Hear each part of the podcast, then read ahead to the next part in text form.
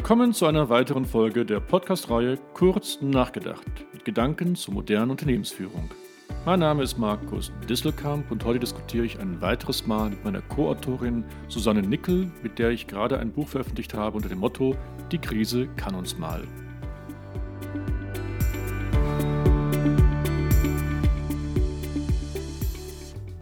Während Susanne und ich beim letzten Mal über die Krisenkurve gesprochen haben, wollen wir uns heute auf einige der sogenannten zehn Gebote konzentrieren, die beim Management von Krisen ganz wichtig sind. Und aus diesen zehn Geboten haben wir uns für heute vier rausgepickt, die alle mit der Überschrift Chef als Vorbild zu verbinden sind. Konkret geht es um die vier Punkte. Ist das Top-Management wirklich mit dem Boot? Haben wir eine klare Ausrichtung? Sind alle mit dabei? Und wie finden wir die richtigen Antreiber.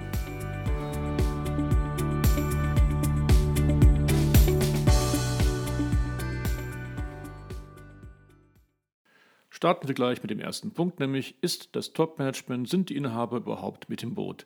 So nach dem Motto, ja, wasch mich, aber mach mich nicht nass. Oder was meinst du, Susanne?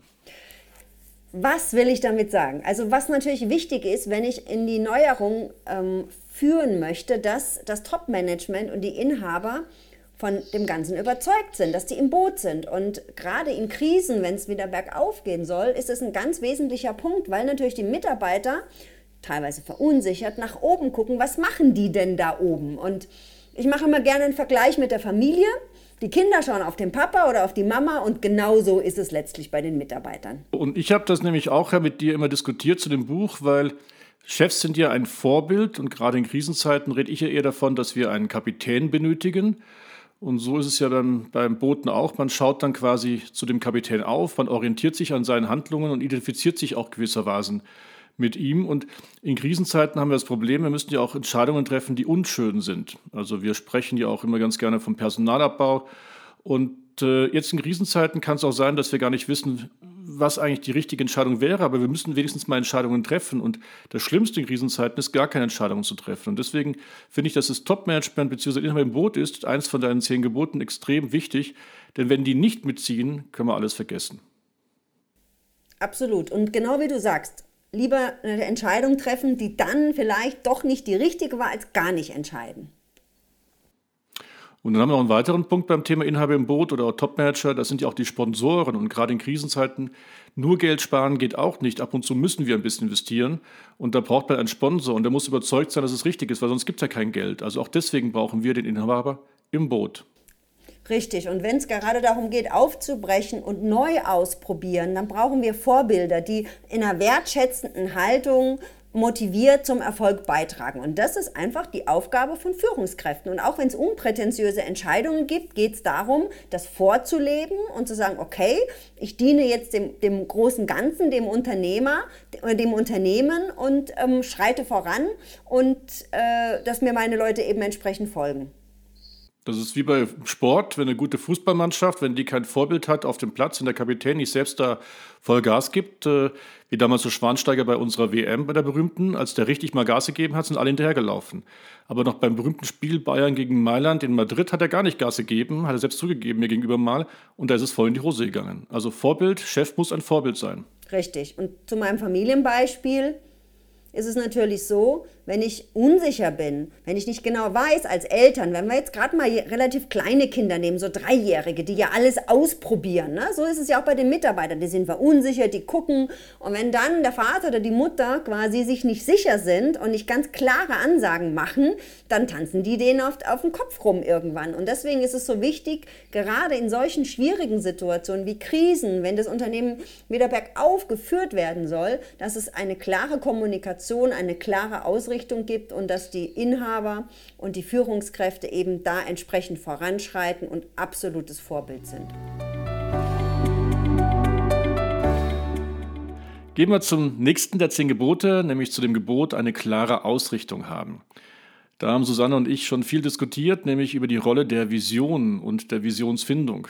Für uns beide ist die Vision ein ganz zentraler Punkt, den schon das Top-Management und die Inhaber nicht nur vorleben müssen, sondern auch mitentwickeln müssen. Denn ohne eine Vision kann ein Unternehmen überhaupt nicht Nutzenführer oder Kostenführer werden. Und Visionen, die sind für mich immer ganz wichtig in der Betriebswirtschaftslehre, denn sie legitimieren, sie geben also den Unternehmenszweck vor, sie identifizieren, geben den Mitarbeitern eine Basis für ihre Motivation, sie inspirieren im Sinne der Kreativität und sie orientieren für operative Entscheidungen. So, und das ist so aus der rein wirtschaftlichen, strategischen Sicht. Aber von Susanne weiß ich auch, dass es für das Thema Menschenführung ganz zentral ist, eine Vision zu haben. Richtig, was du gesagt hast zum Thema Unternehmenszweck und Motivation, Identifikation, da wissen wir ja aus ganz vielen Untersuchungen, dass Mitarbeiter mehrfach im Monat, nahezu 50 Prozent, nicht wissen, warum und wofür sie was tun. Also gar nicht wissen, was sie tun, wie sinnvoll das ist, was sie tun. Und deswegen ist eine Mission und eine Vision auf der menschlichen, auf der Leadership-Seite extrem wichtig, weil sie Orientierung gibt und weil sie quasi das Zielbild des Unternehmens ähm, in der Zukunft zeigt. Und ich sage gerne, wenn ich jetzt deinen, deinen Dreiklang nehme, Markus, dass die Vision auch noch einen transformationalen Aspekt haben sollte. Also das heißt, dass es bestenfalls eine massiv transformationale Vision ist. Was bedeutet das? Das bedeutet, dass wir quasi mit der Vision uns quasi verändern, transformieren und einen Nutzen nach außen stiften. Also dass wir nicht in, in uns gekehrt sind, wir sind die besten Vertriebler, sondern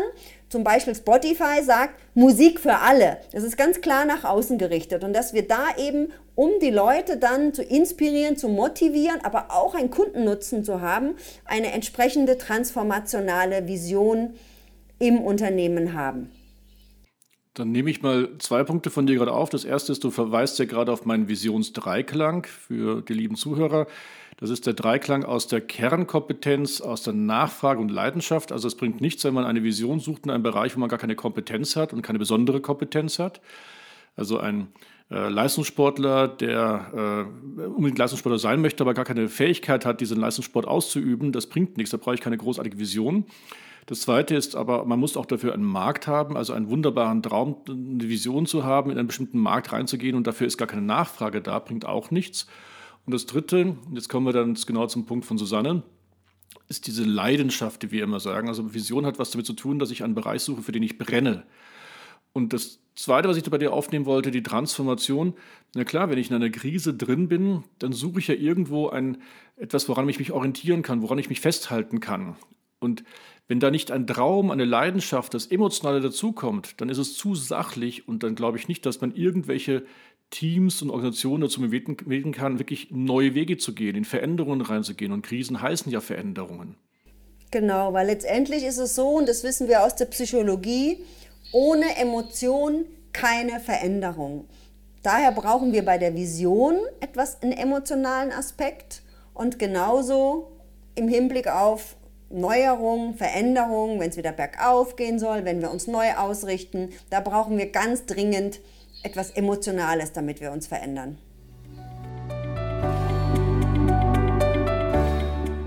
Ja, Susanne, jetzt hast du aber schon viel von Emotionen gerade gesprochen. Da sind wir dann schon gleich bei den nächsten der zehn Gebote, nämlich muss man wirklich alle einbinden? Also du hast ja geschrieben, alle dabei.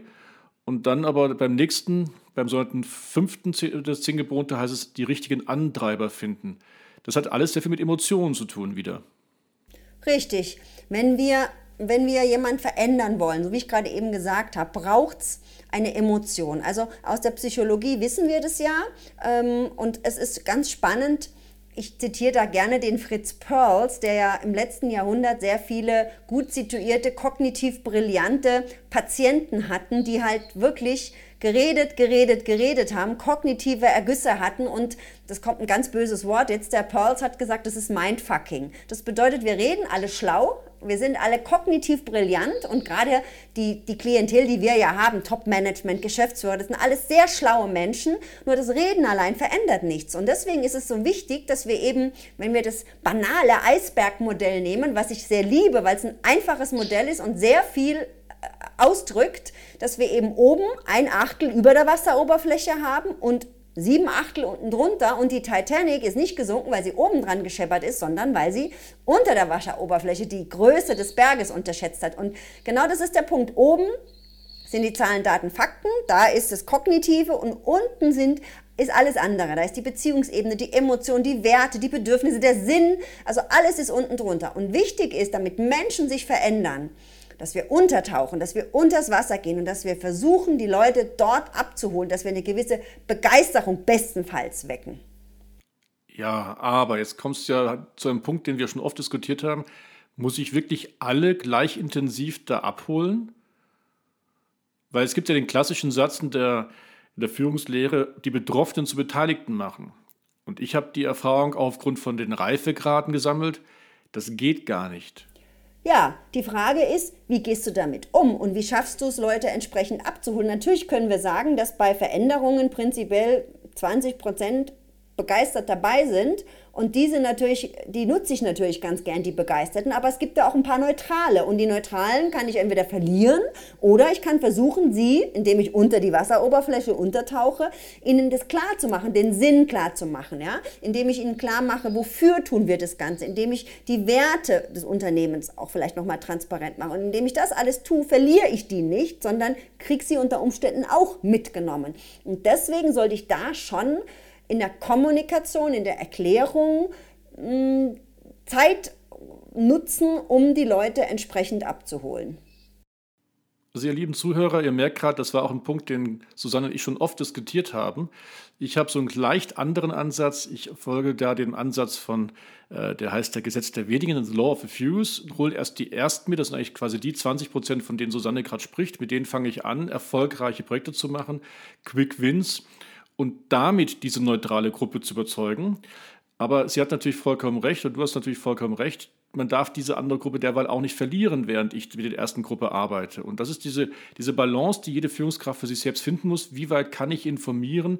Wie weit darf ich informieren? Denn in Krisenzeiten kannst du ja auch nicht alles immer sagen, wie es ist. Wenn du wirklich kurz vor der Insolvenz stehst, wenn du jedem erzählst, du stehst kurz vor der Insolvenz, dann haben A, die Mitarbeiter Angst, das tragen sie wieder weiter bis zum Kunden, das können sie bis zum Lieferanten tragen. Damit macht man noch viel mehr kaputt. Das ist also echt eine Balance, ein, ein, ein, ein wirklich ein wichtiger Schritt, den man da machen muss, eine sehr komplizierte Aktivität Aktivität, da die richtige, äh, ja, ich sage mal, Gewicht, die Balance zu finden zwischen wie viel gebe ich an Informationen und wie viel halte ich zurück und wie viel Vertrauen schaffe ich durch meine Kommunikation unterhalb der Wasseroberfläche und wie viel mache ich damit auch kaputt. Ja, und dann geht es natürlich weiter, dass wir sagen, okay, dann gibt es welche, die sind eher nicht begeistert dabei und auch nicht neutral, sondern die gehen schon aktiv oder passiv in den Widerstand. Und das mögen ja Führungskräfte auch nicht so gern, wenn Widerstand da ist, weil wir denken ja, wenn wir was verkündet haben, wenn, die, wenn, es, wenn es eigentlich klar ist, wo es, hin, wo es hingehen soll, dass die Leute sofort bereitwillig mitgehen. Aber letztendlich ist es nicht das, was die Leute überzeugt, sondern es ist das Vertrauen. Und das Vertrauen ist auch wieder unter der Wasseroberfläche. Also wenn die Leute mir vertrauen als Führungskraft, sind sie auch wieder bereit, eher vielleicht einen unliebsamen Weg zu gehen. Und da ist es schon wichtig, denke ich, auch in Zukunft, dass Führungskräfte so ein bisschen Mini-Psychologen sein müssen, um eben mit diesen ganzen emotionalen, mit diesen ganzen ähm, Bedürfnissen, Interessen, was Menschen bewegt, einfach umzugehen und zu wissen, wo macht es jetzt Sinn, dass ich tiefer reingehe und wo lasse ich vielleicht auch erstmal ein bisschen locker. Und das ist natürlich ein Spagat, wie du sagst, absolut. Ich, äh, ich versuche das dazu durch zu lösen, denn ich, nicht jede Führungskraft ist natürlich auch gleich Mini-Psychologe dass wir versuchen, mit verschiedenen Rollen zu spielen, dass in einem Veränderungsprozess bestimmte Personen bestimmte Rollen übernehmen. Wir haben in der Innovationslehre die Rolle beispielsweise der Fachpromotoren, der Prozesspromotoren und der Machtpromotoren und dass man dann diese verschiedenen Rollen dazu benutzt, auch die Kommunikation mit den Betroffenen durchzuführen, weil also ich selbst in meiner Rolle als Führungskraft bei größeren Unternehmen, du, ich habe es mir auch schwer getan, die richtigen Worte immer zu jedem zu finden. Und ich erreiche auch nicht jeden unterhalb der Wasseroberfläche mit meinen Botschaften. Und dann habe ich lieber Multiplikatoren, die ich, die ich erreiche, die dann wiederum den Part übernehmen, diese anderen Personen zu erreichen. Und das ist eben auch der, genau das Ansatzes von Malcolm Gladwell mit dem Gesetz der Wenigen. Ich denke, prinzipiell geht es um die Haltung dahinter, um die Haltung, Möchte ich die Menschen erreichen? Ähm, ist es eher so, dass ich denke, oh Gott, jetzt muss ich da auf irgendwelche Emotionen Rücksicht nehmen? Nee, also da gehe ich lieber weg. Also das interessiert mich nicht oder damit kann ich nicht. Und das meine ich mit Minipsychologen. Natürlich weiß ich, dass die Führungskräfte keine Psychologen sind, aber ich glaube, wir dürfen uns eben nicht als Führungskräfte nicht scheuen vor Gefühlen. Ich erlebe es oft im Unternehmenskontext, gerade eben sehr kognitiv orientierte Menschen, dass die Gefühlen aus dem Weg gehen. Und dann ist es ganz schwierig, weil irgendwann eskaliert das Ganze und es ist dann auch ungünstig günstig.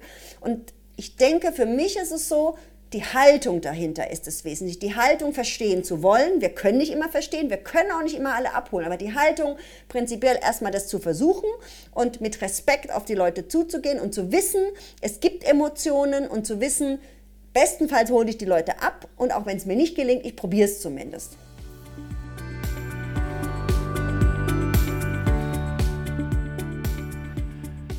Der Chef als Vorbild. Hm, leichter gesagt als getan, denn so richtig trainiert sind viele von uns als Chefs gar nicht und dazu müssen wir noch mit unseren eigenen Sorgen und Ängsten leben. Bei all den Herausforderungen fühlen sich viele Vorgesetzte und Topmanager ziemlich alleingelassen. Das sagt man mir recht häufig als Coach.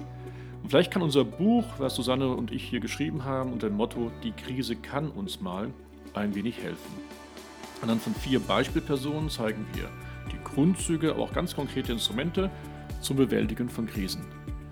Und auch meine Podcast-Reihe soll euch ja genau dabei helfen, die, das moderne Management im Rahmen der digitalen Transformation zu bewerkstelligen. Werdet also meine Follower, empfehlt mich weiter. Lieben Gruß, euer Markus.